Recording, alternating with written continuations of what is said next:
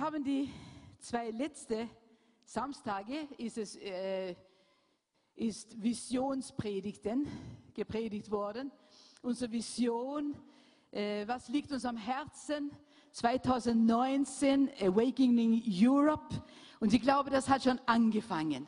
Das ist nicht irgendwo etwas nur in, äh, im Sommer, was geschieht und dann tun wir alles. Es ist sehr viel mehr. Der Herr ist dabei, uns aufzuwecken. Er muss zuerst uns aufwecken, bevor wir anderen aufwecken können.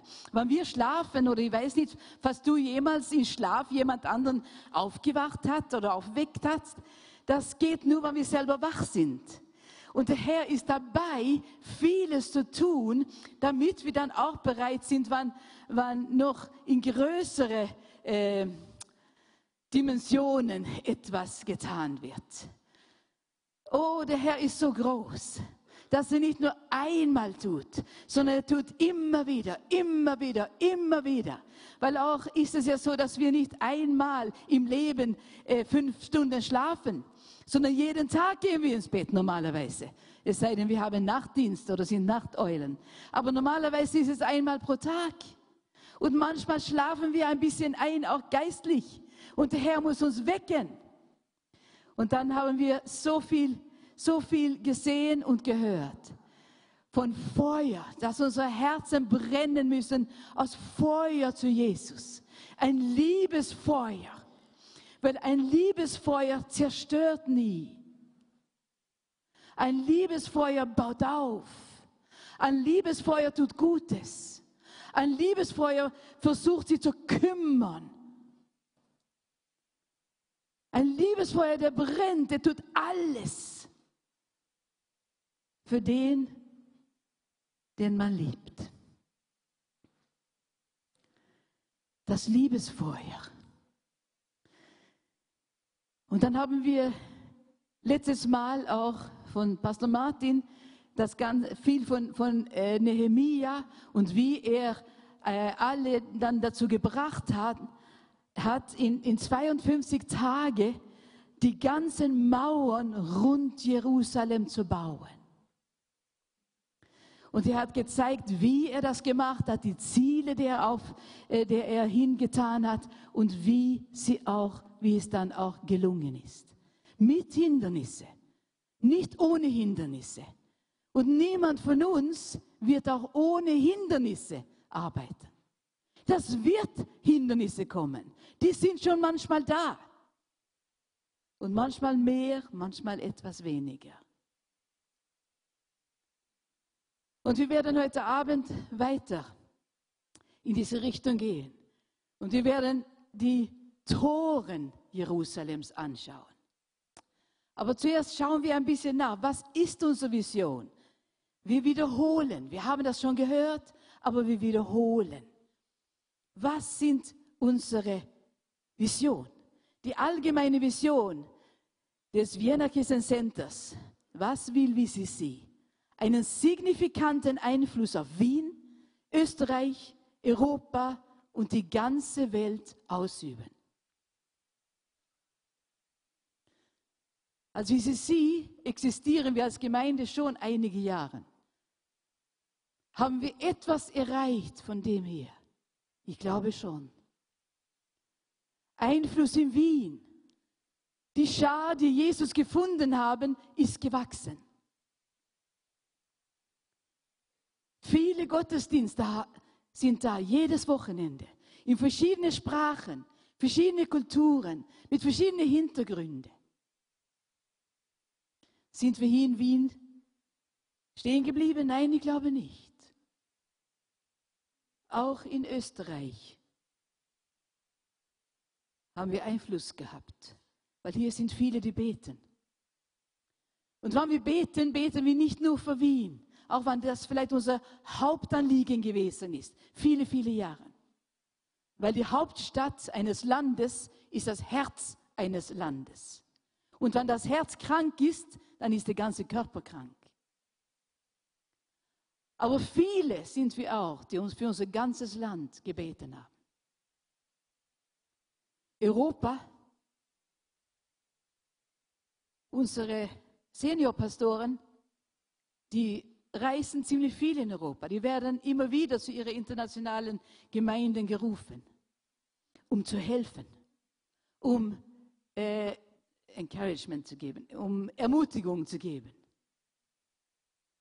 um Konflikte zu lösen. Wir kommen weiter in Europa. Auch diejenigen zubereiten, die dort sind, am Ort und Stelle, die da weiterarbeiten, wann sie selber geholfen worden sind. Und die ganze Welt ausüben. Eben, unsere Seniorpastoren sind aus Amerika, aber arbeiten sehr viel in Europa. Unsere Filipinos, Pastor Larry und seine Frau, sie haben viele Gemeinden gegründet. Überall. Auch auf die Philippinen. Das geht außerhalb unseres Landes. Gerhard und ich, ihr wisst es, wir bitten oft um Fürbitte, weil der Herr uns Ge Wege geöffnet haben in so viele Ländern, wo der Herr unsere Dienste gebrauchen konnte. Wir sind dabei. Und der Herr hat gesegnet. Die Vision von Jesus Zentrum. Menschen aus allen Generationen und Nationen in eine lebendige Beziehung mit Jesus Christus zu führen und unterstützen, bis sie reifen Christen werden. Soweit ich sehen kann heute Abend, schaut euch gerne rum. Gibt es hier Leute aus mehreren Generationen? Bin so dankbar, dass nicht alle so alt sind wie ich. Auch wenn ich auch dankbar bin, dass ich ein paar Jahre auf den Nacken habe. Aber ich bin so froh für die Jungen. Und ich bin so froh für alles, was dazwischen ist. Und ich bin so froh, dass wir unten Kinderdienst haben. Und jemand, der bereit ist, sich um diesen Dienst zu kümmern. Viele Generationen. Viele Generationen. Und Nationen. Es wird da oben in verschiedene Sprachen übersetzt, weil hier einige Nationen sich versammelt haben. Und das ist nur Samstagabend. Und alle die anderen Gottesdienste, die hier sind.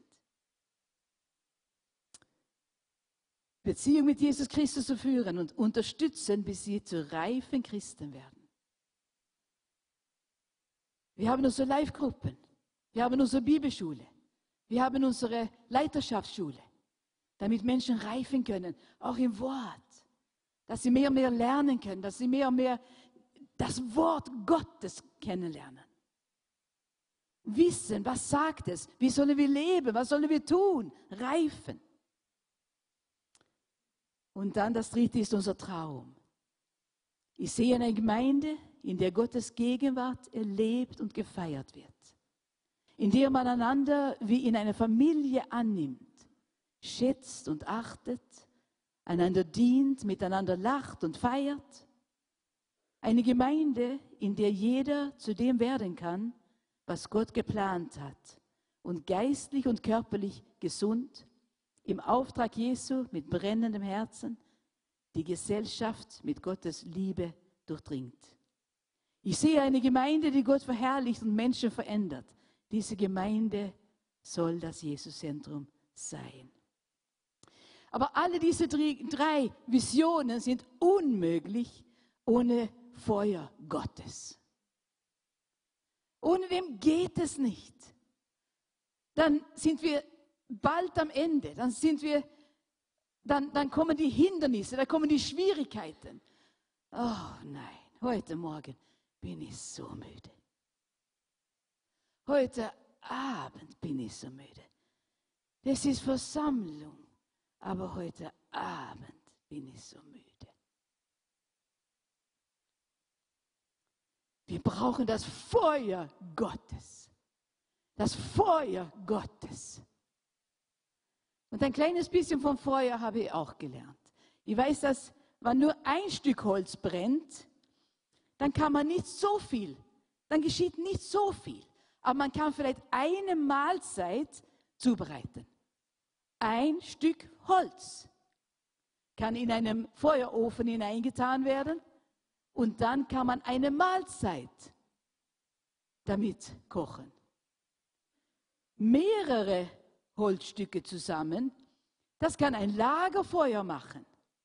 Und ein Lagerfeuer, dann können viele ein Stück Essen haben. Würsteln grillen, äh, anderes, andere Fleischdinge grillen. Da können viele gesättigt werden. Dann kann man noch Brot backen. Und noch dazu kriegt man Wärme, falls es kalt geworden ist. Wenn mehrere brennen. Und dann gibt es Feuer, die vielleicht so geschafft sind äh, oder ein Raum so geschafft ist, dass man Feuer hineintut, dann kann es ein ganzes, ein ganzes Haus wärmen. Ich weiß es ziemlich genau, weil wir, wenn wir in Knittelfeld gearbeitet haben, das ist viele Jahre her jetzt, 35 Jahre her, glaube ich, so ungefähr. Und in Knittelfeld hatten wir genau so eine, eine wie heißt es? Wärmepfanne heißt es? Nein, wie heißt es? Kessel heißt es, glaube ich, Wärmekessel. Und da müsste man, musste man die, das Holz hineintun. Man musste ganz genau auch kleineres Holz und dann ein bisschen Papier zuerst und ein kleineres Holz, dann ein bisschen größeres Holz und dann die ganz großen Brocken. Damit Gemeinde, der Gemeindesaal warm wurde. Fünf Uhr jeden Sonntagmorgen. Und ein Sonntag war Gerhard nicht da. Er hat Dienst gehabt woanders. Und sie hatte bis dahin nicht so oft das getan. Aber wenn es sein soll, dann muss es sein. Um 5 Uhr auf, runter, einfach äh, Holz hineingelegt. Und ich habe gedacht, das ist doch ziemlich gut und das hat ordentlich gebrannt. Und ich habe gedacht, okay, gut, jetzt brennt es. Jetzt kann ich wieder ins Bett gehen und vielleicht noch eine halbe Stunde schlafen. Aber ich habe mir ein bisschen verschlafen. Und wenn ich runterkam, wir haben oben gewohnt und der Saal war unten, war das eiskalt. Das Feuer ist ausgegangen. Ich hatte das nicht nach so künstlichen Regeln gescheit gemacht. Das Feuer ist ausgegangen. Und das war dann nicht nur mir kalt. Das wurde für die ganze Gemeinde kalt. Und die haben mich sehr geniert. Haben mich öffentlich beugen müssen und bitten um Vergebung. Und bitten, dass alle die Wintermäntel noch behalten. Es war kalt. Feuer! Und wir können nicht nur einmal ein Feuer tun, wir müssen zuschauen, dass es brennt. Sonst ist keine Wärme da. Sonst merken die Leute da draußen gar nichts. Ah, das ist die ein bisschen komische Leute, ja, die, die sind da irgendwo zusammen. Oder geht es Wärme aus von uns? Geht Wärme aus für die, die eiskalt geworden sind?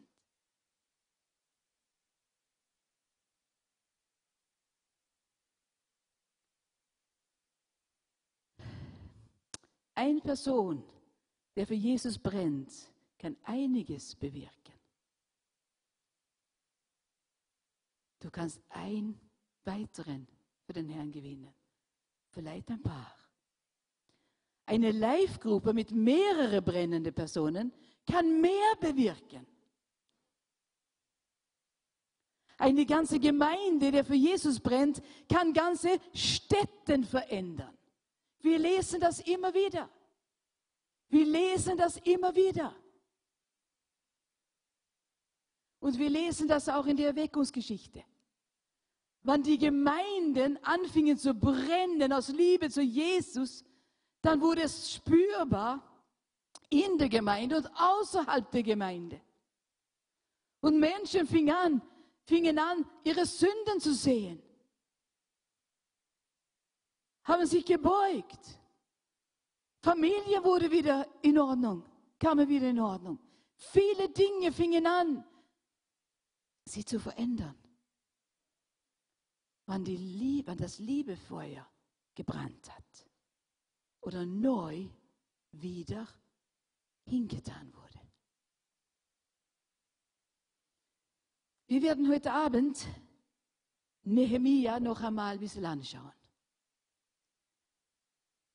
Und wir werden die Tore schauen. Er hat eine Mauer gebaut mit seinen Leuten und auch Toren hineingetan. Das war ein Meisterwerk. Aber was geschah? Und alle diese Toren haben verschiedene Namen und es ist sehr interessant zu sehen. Von diesen Toren können wir einiges lernen. Das sind Parallelen, die wir anschauen können. Die Tore zu der Zeit war sehr, waren sehr, sehr wichtig, sehr, sehr wesentlich als Verteidigung. Fast jede kleine Stadt hat ihre Mauer gebaut um ihre Stadt herum. Als Schutz. Das war keine Gefängnismauern. Gefängnismauern schützen die, die draußen, die für die drinnen sind. Aber die Tore, die hier gemeint sind, die haben die Leute, die drinnen in der Stadt waren, geschützt für die, die draußen waren und nicht ehrliche Absichten hatten. Und sehr oft waren es kleine Städte und eine Mauer, gab es nur eine, eine Tor. Manchmal war das doppelte Türen drinnen. Und da saß ein Wächter zwischen die Türen. Manchmal war das ein Dach oder ein Turm bei der Stadttor. Dann saß, der Wächter oben und haben geschaut. Als Wächter, als Wächter. Und wenn wir alles in Ordnung haben, brauchen wir nie Angst haben für die Wächter. Dann sind wir dankbar, dass sie da sind. Die schützen uns. Wenn alles nicht in Ordnung sind, dann haben wir Angst für die Wächter, weil die könnten ja was sehen, was wir gestohlen haben oder was wir getan haben, was nicht in Ordnung war. Jerusalem war aber eine große Stadt und hatte mehr als eine Tor. Und äh, Nehemia, wir, wir lesen das in Nehemia, Und wir lesen zuerst über zehn Tore.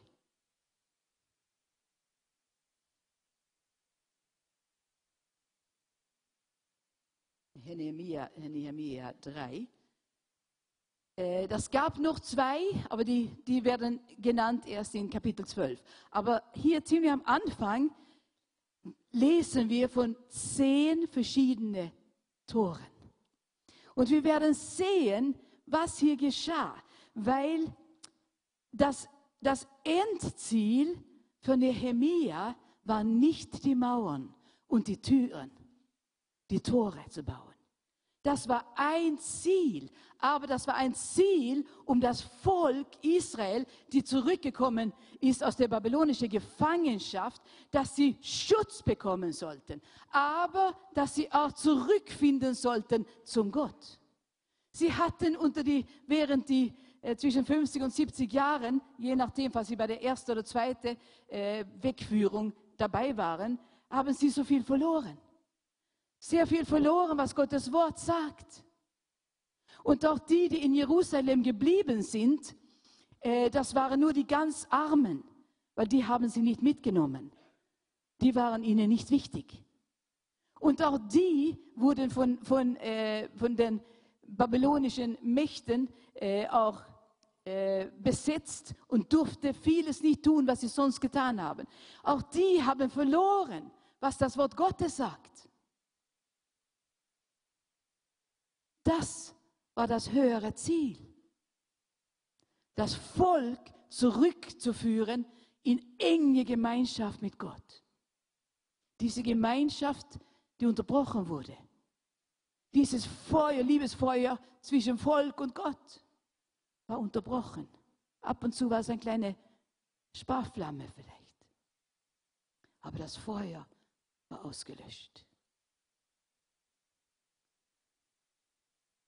Der erste Tor, den wir hier finden, ist die Schaftor.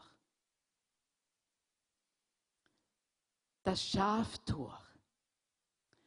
Da hat man die, die Schafen hineingetan, die Schafen, die zum Opfer äh, für Sünde äh, geopfert werden sollten. Das war das Schaftor. Wir werden sehr, sehr oft als Schafe bezeichnet.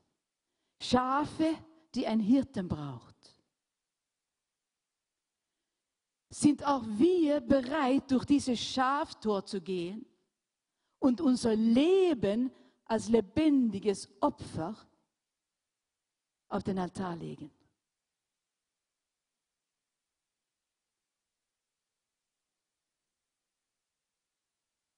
Sind wir bereit? Paulus sagt in Römer 12, 1, weil ihr Gottes Barmherzigkeit erfahren habt, fordere ich euch auf, liebe Brüder und Schwestern, mit eurem ganzen Leben für Gott da zu sein. Seid ein lebendiges Opfer, das Gott dargebracht wird und ihm gefällt. Ihm auf diese Weise zu dienen, ist die angemessene Antwort auf seine Liebe. Paulus sagt, ich fordere euch auf, mit eurem ganzen Leben für Gott da zu sein. Wie schaut es aus in unser Leben? Leben wir unser ganzes Leben für Jesus? Oder leben wir es nur für materielle Dinge, die sowieso einmal vergeht? Oder sind wir bereit, unser Leben auf den Opferaltar so wie die Schafe damals, um Gott zu dienen, um feurig zu sein für Jesus. Das zweite Tor war das Fischtor. Durch dieses Tor wurden die gefangenen Fische hineingebracht. Als Christen sollen wir Menschenfischer sein. Was heißt das? Soll ich mit einem Angel gehen und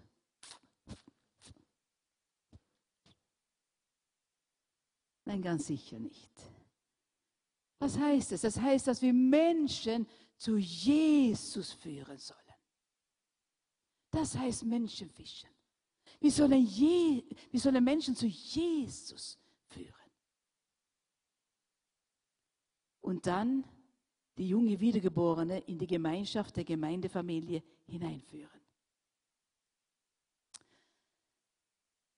Wenn wir die Tageszeitungen lesen, wir haben eine jetzt für 14 Tage, und ich muss sagen, man kann das kaum lesen. Es ist so viel Elend da.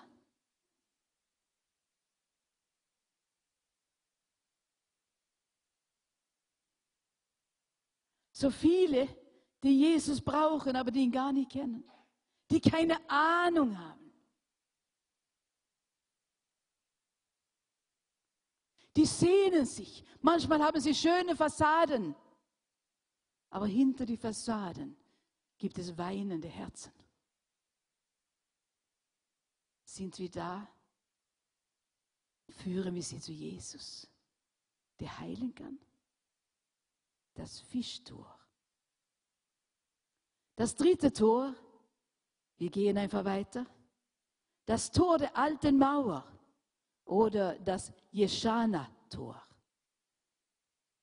Jeschana-Tor sagt Hoffnung für alle, darum habe ich es zuerst geschrieben, aber in anderen Übersetzungen heißt es auch das Tor der alten Mauer. Dieses Tor befand sich offenbar an einem unversehrten Mauerstück was an frühere gute Tage erinnerte. Sind wir dankbar?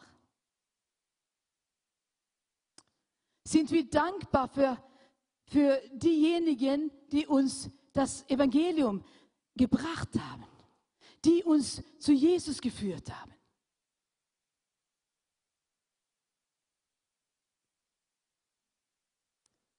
Ich wurde zu Jesus geführt, weil ich schon ein Kind war. Ich hatte Eltern, die mir den Weg gezeigt haben. Und ich bin sehr dankbar dafür. Dann hatte ich einen Jugendpastor, der mir einige Wahrheiten gesagt hat. Und ich bin ihm sehr dankbar.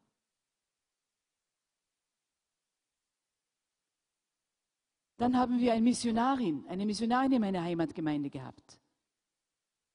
Und sie war immer mein Vorbild. Sie hat, das, hat alles verlassen, um nach Chile zu gehen und war einige Jahre da tätig. Sie ist immer noch eine von unseren Fürbitter. Sie ist über 80 heute. Dann bin ich sehr dankbar, wenn ich nach Österreich kam und unser alte Betschelvater, haben wir ihn genannt, kennenlernen durfte. Bis sein Lebensende war er treu dem Herrn. Welche Vorbilder. Aber bist du auch dankbar für die, die vielleicht vor ein halbes Jahr dich zu Jesus geführt hat? Oder vor zwei Monate? Oder vor fünf Jahren? Oder hast du die vollkommen vergessen? Dankbarkeit. Danken schützt für Wanken. Wie heißt es dann? Jawohl. Und Loben zieht nach oben. Dankbarkeit. Wenn wir brennen für Jesus, dann sind wir dankbar.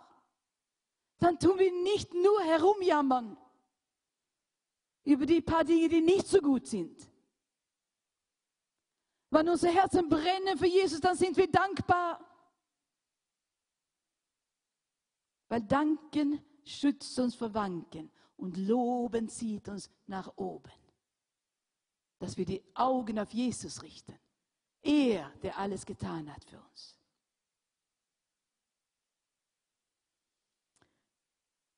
Denkt an die Leiter eurer Gemeinden, die euch Gottes Botschaft weitersagten. Vergesst nicht, wie sie Gott bis zu ihrem Lebensende die Treue gehalten haben. Nehmt euch ihren Glauben zum Vorbild. Das Tor der alten Mauer. Dann das vierte war das Taltor. Wir haben einige Bilder hier auch, wie die Mauern auch ausgeschaut haben, wo wir sehen können. Das waren enorme Bauwerke. Das Taltor dieses Tor führte aus der Stadt hinaus in die Talebenen. Das Taltor war das erste Tor, das Nehemia durchzog, um die Schäden der Mauer zu besehen. Sehen wir auch? Schauen wir manchmal herum? Nicht um neugierig Böses zu sehen, wo wir die anderen weitererzählen können, sondern schauen wir und sehen, wie Menschen in Not sind schauen wir. Schauen wir in die Straßenbahn. Schauen wir im Zug. Schauen wir im Bus. Schauen wir bei der Haltestelle. Schauen wir im Geschäft, wo wir einkaufen gehen.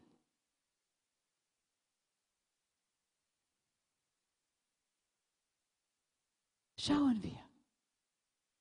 Nehemia, das war der erste Tor, wo er äh, durchgegangen ist, um die Schäden anzuschauen. Schäden. Das wird im Moment sehr, sehr viel gesprochen darüber. Äh, Frauen, die ermordet sind und Frauen, die leiden. Und das ist sicher wahr, aber ich frage mich, wie viele Kinder leiden. Wie viele Kinder, die vollkommen unschuldig sind. Und ich lese gerade ein Zeugnis und ich muss euch sagen, ich kann das Ganze nicht lesen. Das trifft mir so hart, dass ich nur seitenweise lesen kann. Und dann kann ich nur sagen, Herr, Herr, Herr. Sehen wir das? Kinder, die verwahrlost sind, Kinder, die daheim kein Essen kriegen, in unser Land. Weil die Eltern so alkoholisiert sind, dass alles für die Flaschen geht. Die kaum Kleider haben, wo niemand schaut, falls sie sauber sind, wo niemand schaut, dass sie wirklich in der Schule sind. Schauen wir auf unsere Mauern in unserer Gesellschaft, die kaputt sind?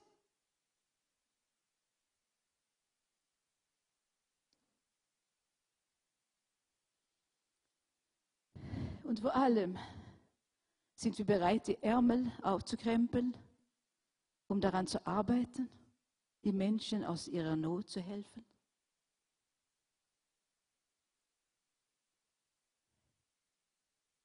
Ich bin dankbar, dass wir eine Arbeit unter die Flüchtlinge gehabt haben und immer noch teilweise haben. Ich bin dankbar, dass wir eine Arbeit unter Obdachlosen haben. Danke das ganze Team, die da immer arbeiten.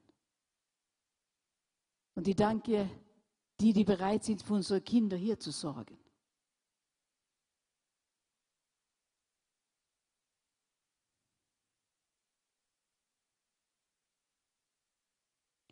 Aber vielleicht gibt es mehr und einiges, was jeder von uns tun kann. In der Nachbarschaft, da wo wir arbeiten, da wo wir einkaufen gehen.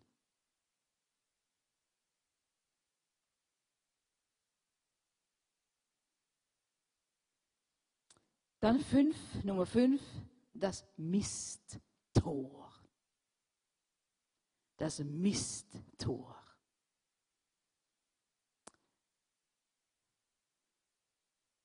Ich weiß nicht, was, das, was Gerhard das von Anfang an gemünzt hat. Ich weiß es nicht, oder falls jemand anderer vor ihm. Aber es ist so ein,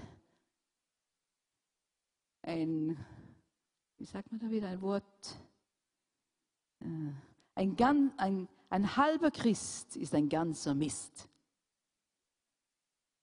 Ein halber Christ ist ein ganzer Mist. Warum? Weil du nicht nur für dich Mist bist, sondern rund um dich wird es mistig und, und nicht gut riechend, stinkend. Aus diesem Tor wurde der Mist hinausgeschafft. Falls nicht, musste, muss es angefangen haben, innerhalb die Mauern zu stinken. Und das durfte nicht sein.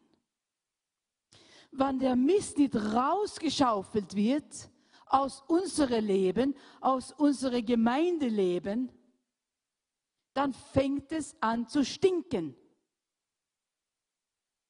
dann fühlt sich nicht mehr jemand wohl. Dann ist kein Wohlgeruch da. Der Mist muss raus.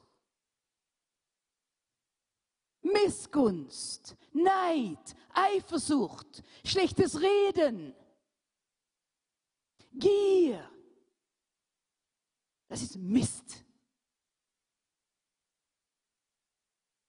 Hat im Haus Gottes nichts verloren. Genauso wie in Jerusalem das nicht bleiben konnte. Das musste raus und die haben eine eigene Tor gehabt für den Mist. Wie ist es in der Gemeinde von heute? In unserer Gemeinde? In Jesus Zentrum? Bestehend aus wiedergeborene, getaufte Mitglieder haben wir den Mist rausgeschmissen, damit anderen auch das Geruch von uns gut finden?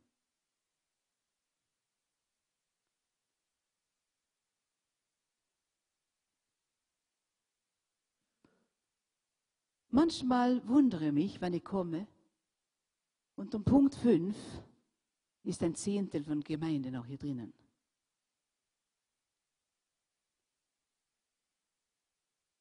Wie schaut es aus für jemand, der kommt? Wenn Leute so ein bisschen hineintrudelt. Naja. Hm. Bisschen später macht er nichts aus. Habe es nicht geschafft. Ab und zu kann das so sein, dass wir wirklich Gründe haben. Aber manchmal ist es so, weil das Feuer nicht brennt. Dass mir nicht bewusst ist, dass sie vielleicht heute Abend neben jemand sitzt, der das braucht, was ich habe. Nicht nur vom Pult, sondern deine Verantwortung, meine Verantwortung, wann wir auch in die Reihen sitzen. Brennt unser Feuer aus Liebe zu Jesus. Oh, ich möchte, ich möchte absolut da sein, weil wir anfangen, weil ich will den Herrn loben und preisen zuerst. Und ich will die Hände stärken, die auch Gottes Wort weitergeben sollen.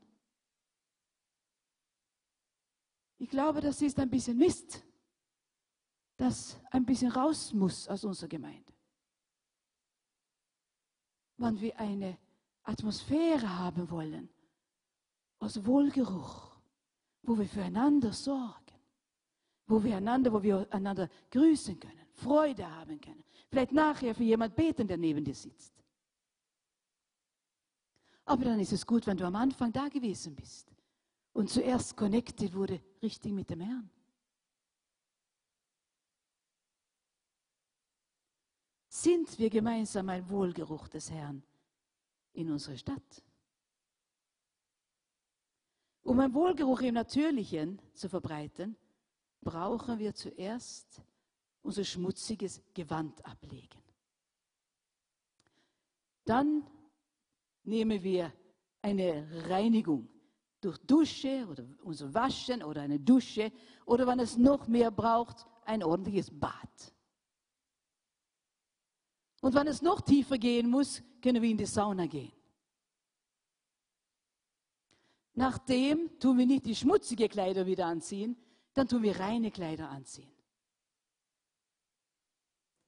Und nachher meistens ein, ein Parfum. Oder Öl oder irgendwas, wo unsere Haut auch gut tut. Wie ist es im christlichen Bereich? Wie ist es im geistlichen Bereich?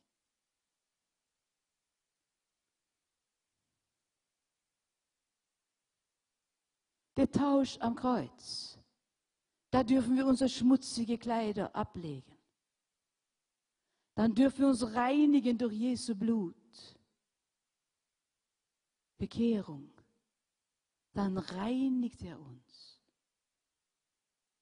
Manchmal müssen wir tiefere Reinigung, dann gehen wir zu einem BMG-Wochenende. So wie eine Badewanne. Da bleiben wir drei Tage lang, bis es gereinigt ist bis Knochenmark hinein. Auch geistlich. Dann tun wir frische Kleidung an. Und dann lassen wir uns füllen mit dem Heiligen Geist. Parfum, Öl. Öl vom Herrn, Öl vom Himmel.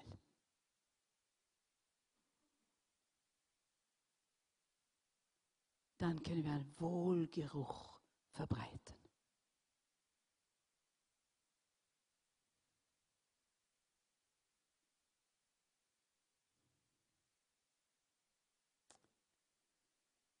Wie war es bei Nehemia und das Volk, nachdem die Mauer und die Tore fertiggestellt waren? In Kapitel 5 sehen wir, dass Probleme untereinander stattfinden, fanden. Von innen schlechten Geruch. Und das musste weg. Untereinander.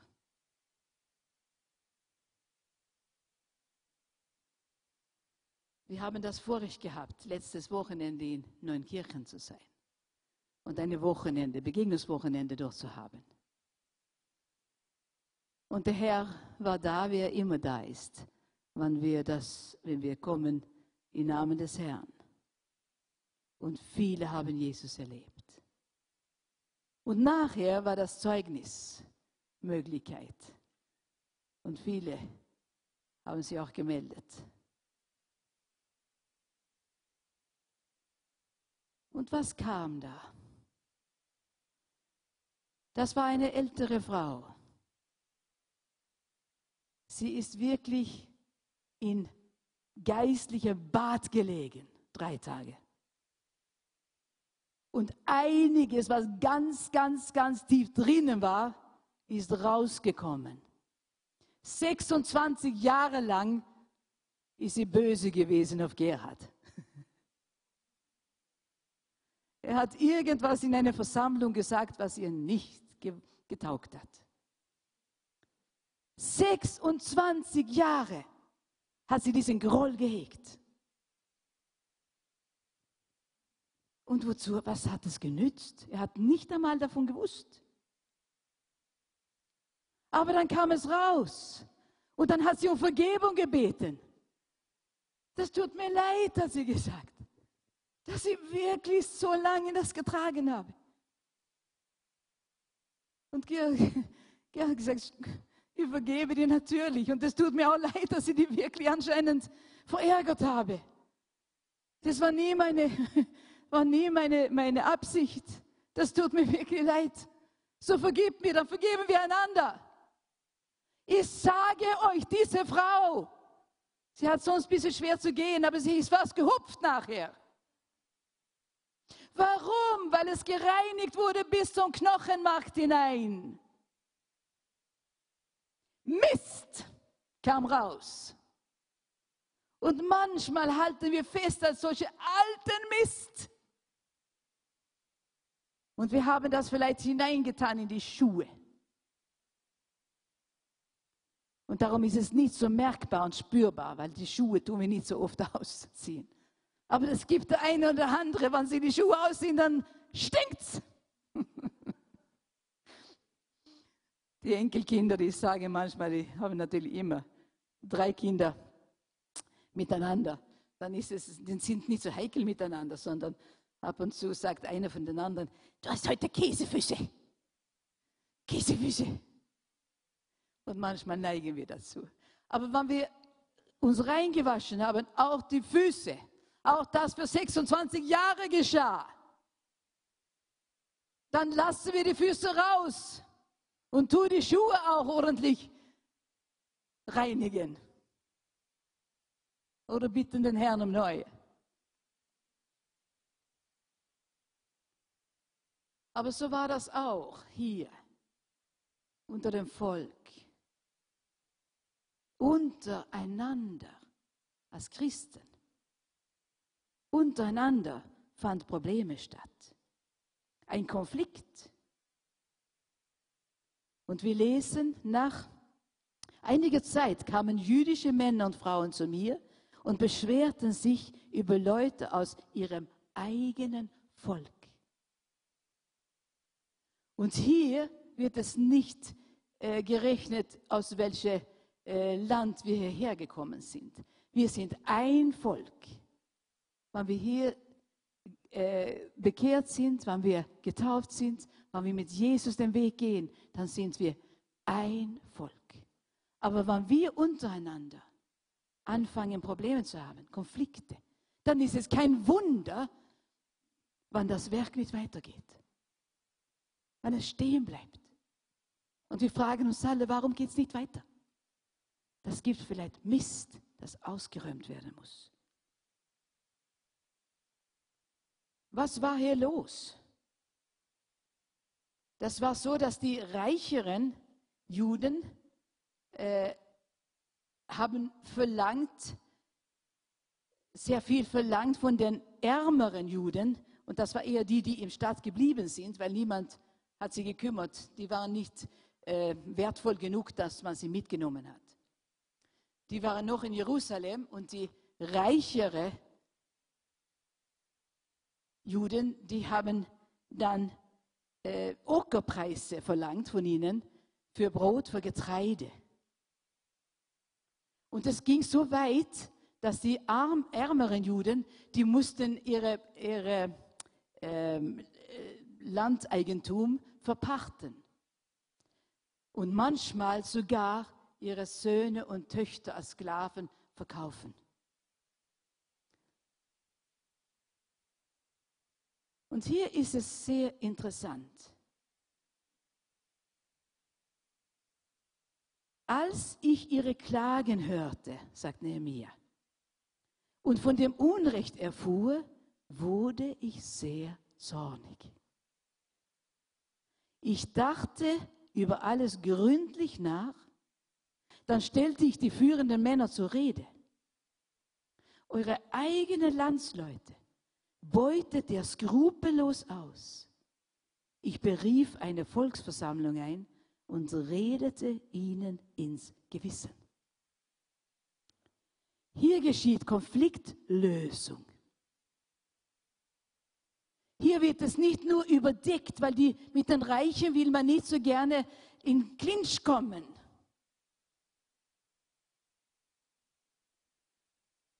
Es ist Ungerechtigkeiten, die hier geschieht. Und Nehemiah spürt es. Und er wird zornig auf die Ungerechtigkeit. Aber was tut er dann? Ich dachte über alles gründlich nach. Er lässt nicht Zorn sofort raus, weil dann ist sie meistens zerstörerisch. Sondern er denkt über alles gründlich nach. Und dann handelt er. Dann stellte ich die führenden Männer zur Rede. Für eigene Landsleute beutet ihr skrupellos aus, sagt er. Ich befreie, ich berief, ich berief eine Volksversammlung ein und redete ihnen ins Gewissen. Ins Gewissen. Das ist eine echte Konfliktlösung. Nicht nur, nicht nur Konflikt verschieben. Das ist unbequem. Das ist unbequem. Das will ich nicht hören.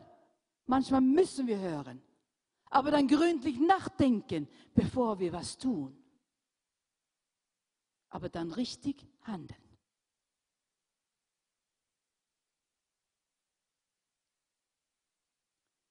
Ich fuhr fort, heißt es im neunten Vers. Ihr begeht ein großes Unrecht.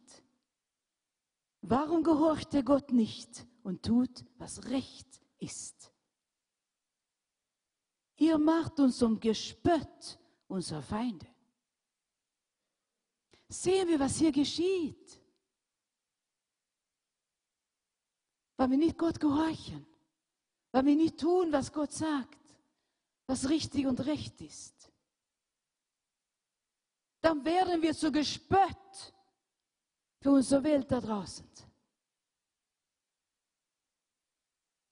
Dann werden wir zu Gespött.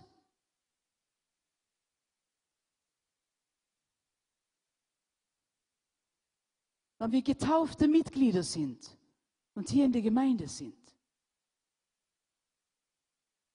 Sind wir dann ein Wohlgeruch für andere, die hineinkommen? Oder werden wir zu Gespött?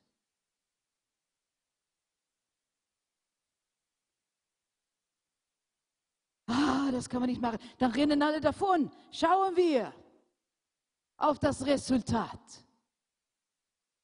Das Resultat Vers 12. Sie antworteten, gut, wir wollen tun, was du sagst. Wir geben alles zurück und fordern nichts mehr. Da rief ich die Priester zu mir und ließ die Gläubiger vor ihnen schwören, ihr Versprechen zu halten.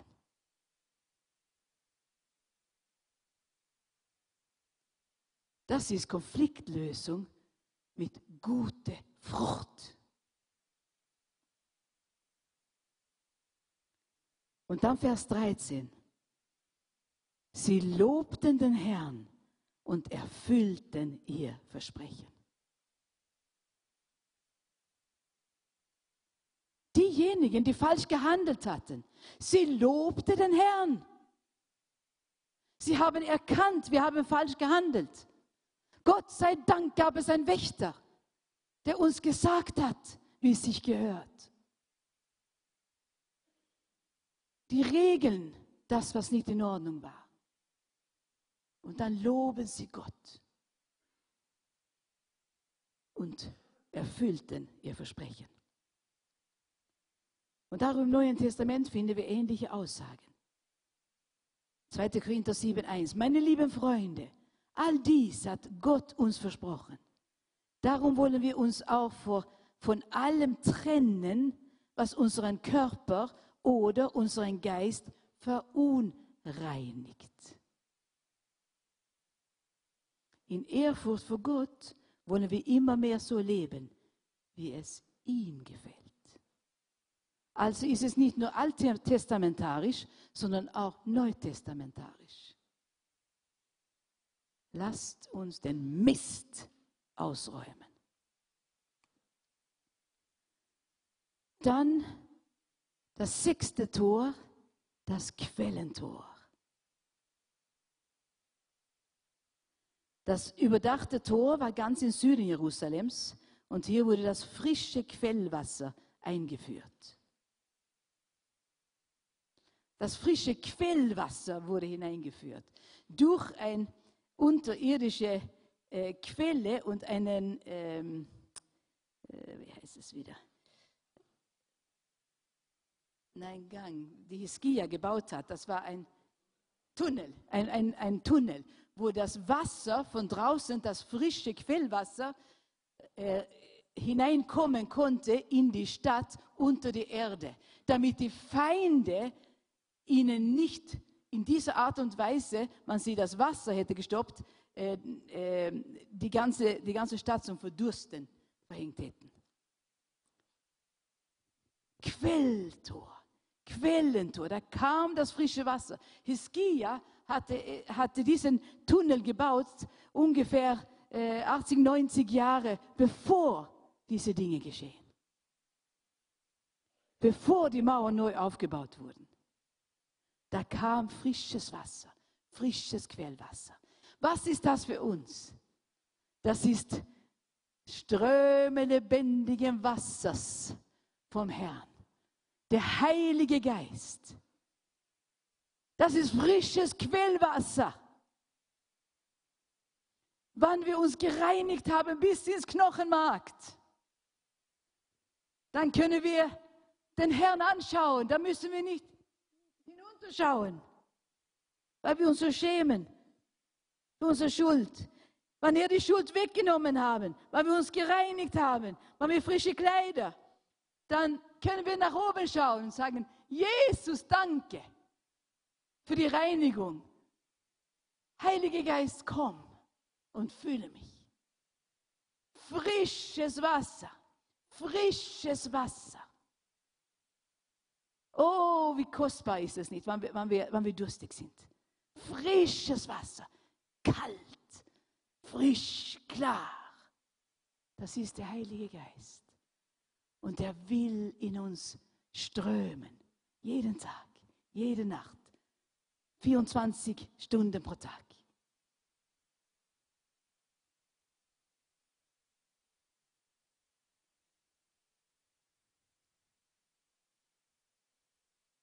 Oh, wir brauchen das. Wir brauchen den Heiligen Geist.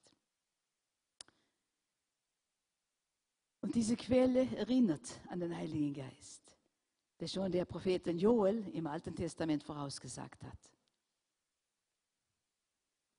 In späterer Zeit will ich, der Herr, alle Menschen mit meinem Geist erfüllen. Eure Söhne und Töchter, Töchter werden, werden aus göttlicher Eingebung reden. Die alten Männer werden bedeutungsvolle volle Träume haben und die jungen Männer Visionen. Ja, sogar euren Sklaven und Sklavinnen gebe ich in jenen, jenen Tag meinen Geist. Und in der Apostelgeschichte gibt Jesus die Jünger sogar der Befehl, das zu erleben. Verlasst Jerusalem nicht. Bleibt so lange hier, bis in Erfüllung gegangen ist, was euch der Vater durch mich versprochen hat. Denn Johannes hat mit Wasser getauft, ihr aber werdet bald mit dem Heiligen Geist getauft werden. Apostelgeschichte 1, 4 bis 5. Wir brauchen den Heiligen Geist, um Kraft und Mut zu haben, Zeugen zu sein um Kraft und Mut zu haben, Zeugen zu sein. Nicht nur hier sitzen und uns gut gehen lassen, sondern auch in unserer Arbeit, auf unseren Arbeitsstellen, in den Schulen, in unserer Nachbarschaft. Leben wir dann für Jesus? Wird unsere, ist unser Leben ein Zeugnis? Oder geben wir nur Zeugnis hier drinnen, weil niemand das sieht? dass ein, unser Leben ein Zeugnis wird. Dass wir Kraft und Mut haben, Zeugnisse zu sein. Und dann haben wir siebtens das Wassertor. Dieser Tor war dazu da, dass das unentbehrliche Wasser in die Stadt, in die Stadt transportiert werden konnte. Über die, über die Erde. Das wurde transportiert hinein durch diese Wassertor. Und Wasser ist meistens ein Bild von Wort Gottes. Frisches, gutes Wasser. Das, das Wort Gottes.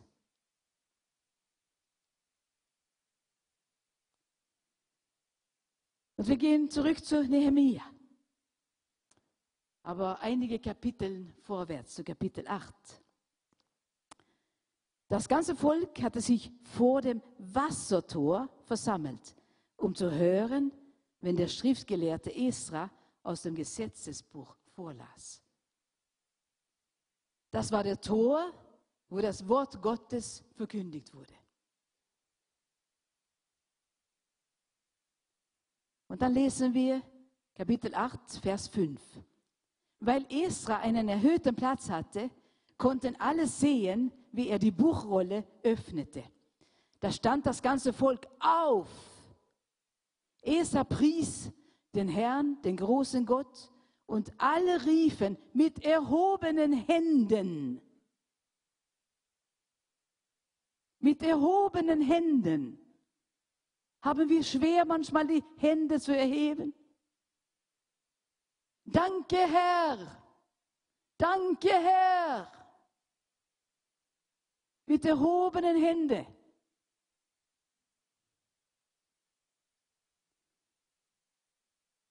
Und dann sagten sie, Amen, Amen, so soll es sein. Dann warfen sie sich vor dem Herrn nieder, mit dem Gesicht zu Boden. Oh, ich möchte das am liebsten tun, aber ich habe, mein Knie ist nicht ganz in Ordnung. Ich habe Angst, sie kommen nicht mehr hoch. Die warfen sich runter auf den Boden in Demut für den Herrn.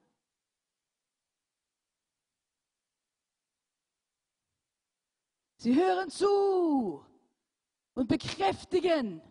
Amen, Amen. Das ist wahr. Und das ist wahr, wir sind schuldig. Und dann beugen sie sich nieder.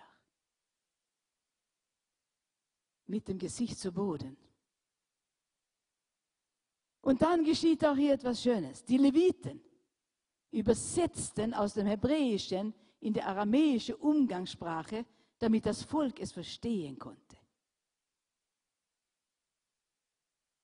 Und nicht nur dann, steht auch später, nicht nur in die andere Sprache, sondern manchmal, ich verstehe, manchmal fragen wir uns, die deutsche Bibel, ich weiß nicht, wie viele Übersetzungen es gibt, aber unser Volk, sehr wenig lesen das. Und wann sie es lesen, sagen sie, verstehen nichts. So, das ist nicht nur reine Sprache, sondern sie verstehen nicht. Und die, die lange in, in die babylonische Gefangenschaft gewesen äh, waren, die haben ihre Sprache verloren. Und die aramäische Umgangssprache, das waren sie gewohnt. Und die Leviten waren da und haben ihnen das übersetzt, haben ihnen erklärt, was es ist. Wir haben auch Leviten unter uns. Die Live-Gruppen. Da können wir erklären, was hier gepredigt wird. Für die, die zum ersten Mal kommen. Oder zweite. Wenn sie kommen in unsere Live-Gruppen, da sind wir weniger. Da können wir einige Dinge erklären, was vielleicht sonst nicht verstanden werden. Und so haben wir auch die Übersetzer da oben. Och, auch letztes Wochenende in Neunkirchen. Am Freitag waren wir zu dritt, das war Gerhard, Emmische und ich. Und der Herr hat gewirkt. Freitagnacht kam Patrick dazu. Er war bereit, von der Jugend wegzugehen und in der Nacht hinzufahren, um dabei zu sein am nächsten Tag, zu unterrichten und, und Lobpreis zu machen. Da waren wir zu viert. Aber dann Schon am Freitagabend habe ich gesehen, da saß eine ganze Gruppe, ich kann mich nicht erinnern, sechs, sieben vielleicht. Und die waren Iraner, wie viele von euch. Ein paar sitzen auch vorne jetzt. Und die haben Bahnhof verstanden. Ich habe gedacht, die waren wirklich brav, die sind so gesessen und haben so zugehört. Aber die haben kaum was verstanden. Und irgendwie ist es mir eingefallen, gerade meine Zeit. Die, die wollen, die hören zu, aber die verstehen ja nichts. Können wir ihnen irgendwie helfen? Und es ist mir eingefallen, wir haben ja ein paar Übersetzer bei uns. Vielleicht rufen wir an, das war ein bisschen spät. Wir haben uns getraut, die Shelley zu, anzurufen. Gesagt, wäre das möglich, dass du kommst morgen, dass du übersetzen kannst? Und sie hat Arbeit gehabt am Vormittag, aber sie hat gesagt, nachher kann ich mich sofort in den Zug setzen und die komme. Am Nachmittag, Abend war sie da und am nächsten Tag. Und ich sage euch, ich sage euch auch, Iraner, die noch nicht so gut verstehen, ich hoffe, ihr dankt diejenigen, die sitzen und übersetzen, solange das Deutsch noch nicht ganz da ist. Diese Leute, die, die waren so überwältigt aus Dankbarkeit. Auf einmal haben sie alles verstanden. Und sie haben Jesus so angenommen. Und die eine wollte fast ihr Leben nehmen. Sie hat es fast nicht mehr geschafft. Und wann sie da dabei sein konnte, beim Kreuz, und gesehen hat, was Jesus für sie getan hat, auf einmal kam Hoffnung. Nicht nur Hoffnung für Österreich, Hoffnung für das ewige Leben, was viel mehr ist, als nur hier in unserem Land sein zu dürfen. Das ewige Leben.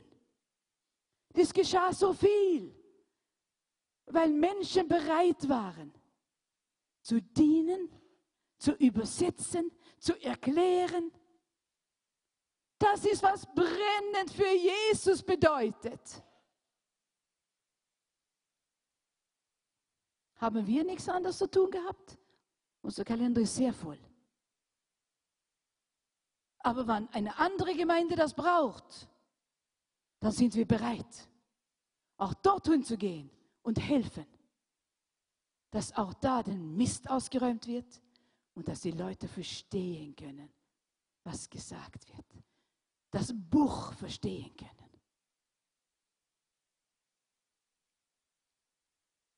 Als die Menschen hörten, was im Gesetz stand, begannen sie zu weinen.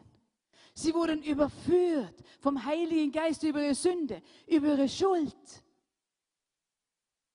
Und wenn man schuldig ist, dann schämt man sich normalerweise. Und da kommen die Tränen.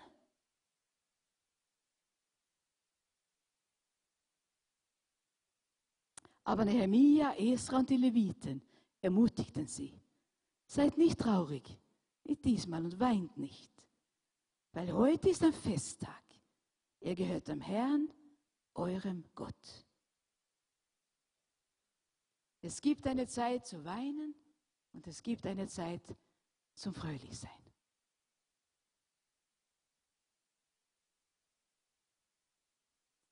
Und nun geht nach Hause, isst und trinkt, bereitet euch ein Festmahl zu und feiert. Es ist für uns noch nicht daran. Wir fasten noch ein bisschen. Aber ich freue mich auch, wenn die Zeit vorbei ist.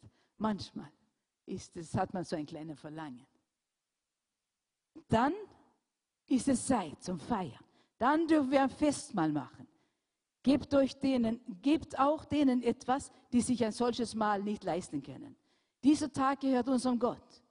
Lasst den Mut nicht sinken, denn die Freude am Herrn gibt euch Kraft. In der alten Übersetzung heißt es geheißen, denn die Freude am Herrn ist meine Kraft.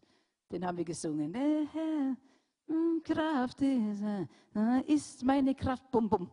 Dann haben wir geklatscht. Die Freude am Herrn ist meine Kraft. Die Freude am Herrn ist meine Kraft. Aber dann kam auch die andere Zeit. Kapitel 9, Aber drei Wochen später, am 24. Tag desselben Monats, kamen sie zu einem Fastentag zusammen, um ihre Sünden zu bekennen. Vers 3, drei Stunden lang hörten sie im Stehen, ich glaube, jetzt sind wir in Kapitel 10, drei Stunden lang hörten sie im Stehen zu, drei Stunden im Stehen zu, was aus dem Gesetzbuch des Herrn, ihres Gottes, vorgelesen wurde. Dann warfen sie sich vor dem Herrn, ihrem Gott, nieder und bekannten ihm drei Stunden lang ihre Schuld.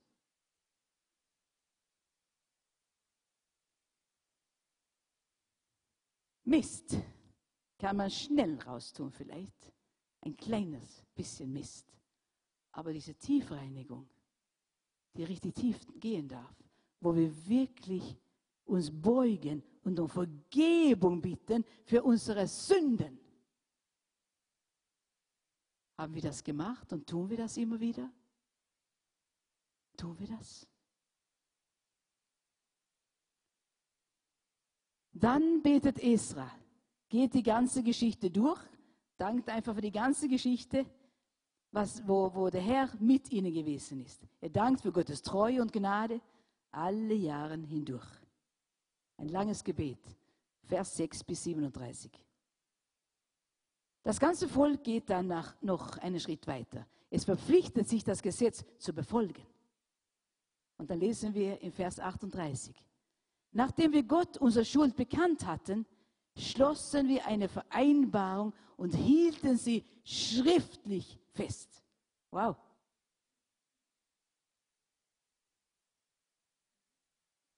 Wenn wir Gemeindeglieder werden wollen in dieser Gemeinde, müssen wir auch ein Papier unterschreiben. Ich möchte. Es ist meinen Willen. Und ich möchte auch so leben, wie Gott sagt. Tust du das auch? Lebst du so, wie Gott sagt? Ist dein ganzes Leben Jesus? Hältst du noch diese schriftliche Zusage? Sie haben es hier gemacht.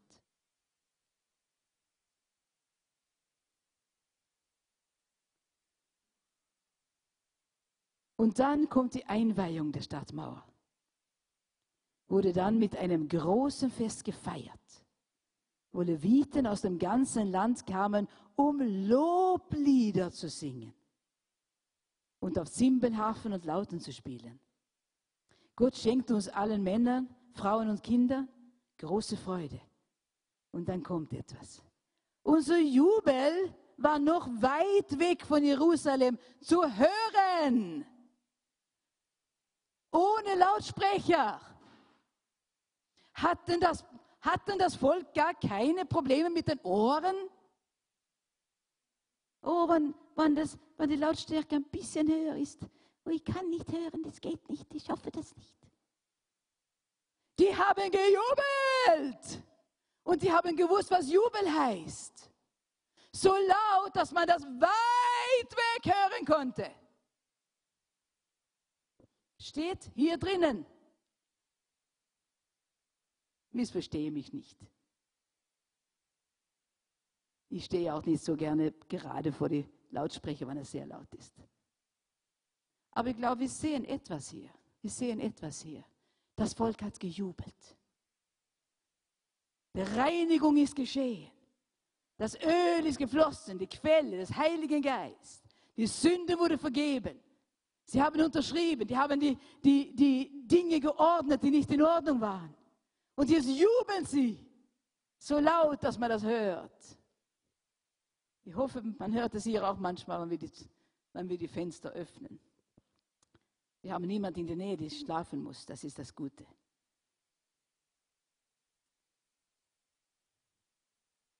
Sehr, sehr vieles ist hier beim Wassertor geschehen. Dann haben wir nur ein paar Tore, wo wir nicht so lange stehen bleiben müssen. Das Rosttor, Tor Nummer 8. Rosttor, Rosse, Pferde, die sind besonders für den Kampf gedacht und besonders damals. Und als Christen sind wir aufgefordert, den guten Kampf des Glaubens zu kämpfen.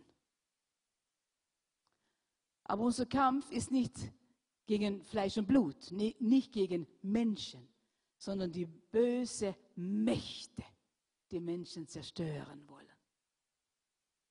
Da ist unser Kampf. Und da sollen wir wie Pferde sein. Das sollen, uns, das sollen wir kämpfen. Nicht sofort aufgeben. Wenn jemand, wenn wir sehen, da leidet jemand und hat lange gelitten. Jetzt stehen wir ein für den. Vielleicht können wir zwei, drei sein. Einige sind Holzscheitel, die brennen und hinter jemand stehen, bis es durchgebetet ist, bis es fertig ist, bis die bösen Mächte weichen müssen und jemand kommt frei. Neun, das Osttor. Prophet Ezekiel beschreibt in Ezekiel Kapitel 43, 1 bis 3, er beschreibt, dass er hingetan wurde zu diesem Osttor. Und da durfte er die Herrlichkeit Gottes sehen. Der Osttor steht für die Herrlichkeit Gottes. Und es erinnert uns an Jesu Wiederkunft, wann wir ihn die, die volle Herrlichkeit eines Tages sehen werden. Seine Herrlichkeit. Erlebst du das manchmal? Oder ist Disco wichtiger? Ist Kino wichtiger? Ist es wichtiger bei ungläubigen Freunden, es sei denn, du hast eine Aufgabe dort zu sitzen? Oder freust du dich in die Herrlichkeit Gottes? Wenn wir Lobpreis singen, ist es ein, ein Stück von Herrlichkeit hier. Die Gegenwart Gottes ist so mächtig. Aber die Herrlichkeit, wenn Jesus kommt, und wir ganz mit ihm zusammen sein werden. Bist du bereit? Bist du bereit? Die Herrlichkeit Gottes. Und dann der letzte Tor, das Wachtor oder das Tor Mishkat, heißt es auch in, gewisse, in einige Übersetzungen. Das Wachtor. Nehemiah stellte einige Einwohner Jerusalems als Wachposten auf die einen zum Schutz der Stadtmauer, die anderen für die Häuser in die Stadt. Die, waren, die wurden aufgestellt als Wächter über die Mauer und über die ganze Stadt. Wir müssen wachen über die Gemeinde und das Zentrale in unserem Glauben, die Liebe. Heute gebe ich euch ein neues Gebot liebt einander. So wie ich euch geliebt habe, so sollt ihr euch auch untereinander lieben. Johannes 13, 34. Wir müssen wachen über die Gemeinde und das Zentrale im Glauben. Die Liebe. Dass die Liebe fließt. Dass die Liebe fließt. Das fundamentale Geheimnis für Wachstum. Authentische echte Gemeinde. So wie das Volk Israel. Alle gemeinsam. Alle gemeinsam. Alle gemeinsam. Wenn wir brennen für den Herrn. Wenn wir eine echte, authentische Gemeinde, nicht nur ein paar von uns, wenn wir alle miteinander tun, dann können wir Städte verändern. Paulus sagt in Römerbrief 12, eure Liebe soll aufrichtig sein. Und wie ihr das Böse hassen müsst, sollt ihr das Gute lieben. Seid in herzlicher Liebe miteinander verbunden. Gegenseitige Achtung soll euer Zusammenleben bestimmen.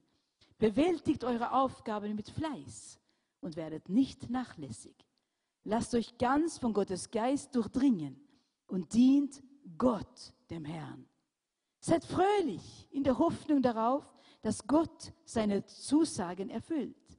Seid standhaft, wenn ihr verfolgt werdet und lasst euch durch nichts vom Gebet abbringen.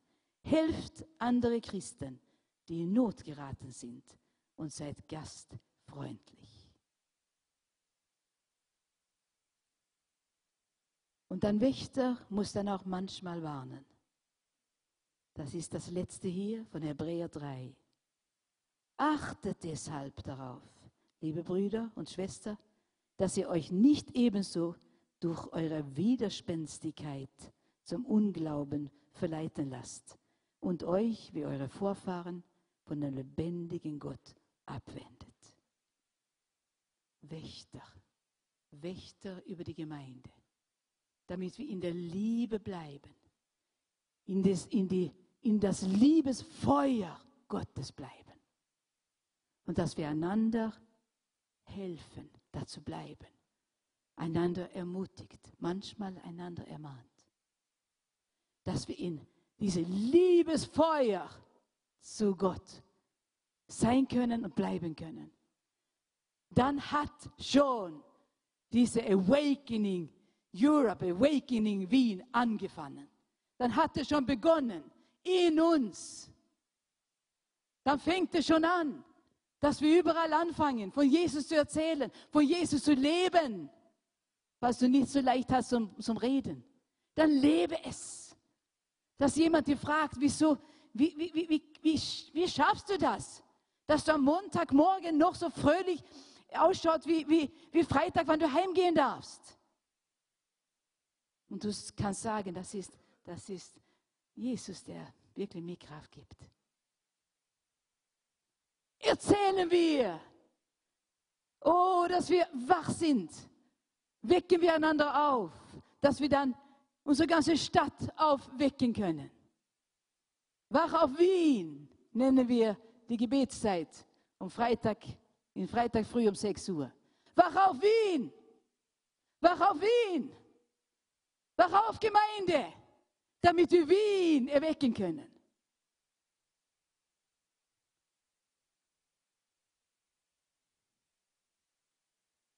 Gott zwingt niemand, aber er lädt dich, er lädt dich ein heute Abend eine klare Entscheidung wieder für ihn zu machen. Die Zeit ist vergangen.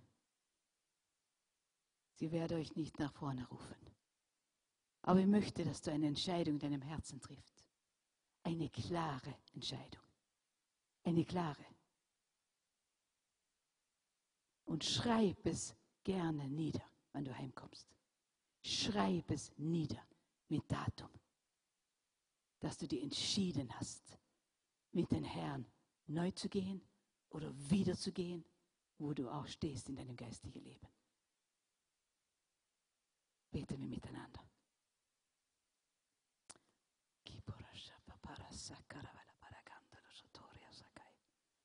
Toroshoria sakai dalla paravara santa locutoria shiki.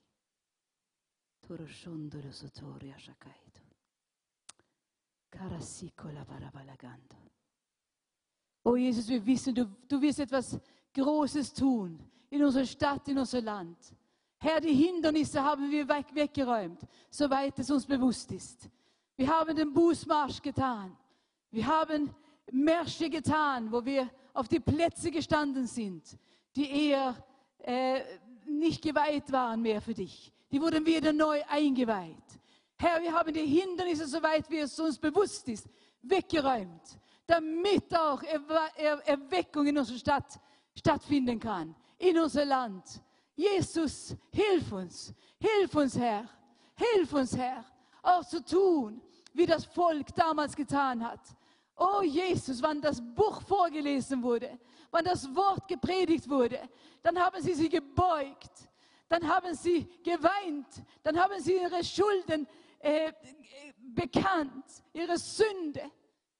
Und dann hast du sie wieder Freude gegeben, dass sie jubeln konnten. Oh Jesus, wir sehnen uns nach diesen Zeiten. Wir sehnen uns danach. Aber wir wissen auch, das liegt an uns und das fängt mit uns an. Jeder einzelne von uns. Herr, vergib mir, wo das Feuer ein bisschen schwächer geworden ist. Herr, vergib mir und hilf mir, Herr. Ich möchte, dass es lodert. Oh Herr, oh Herr.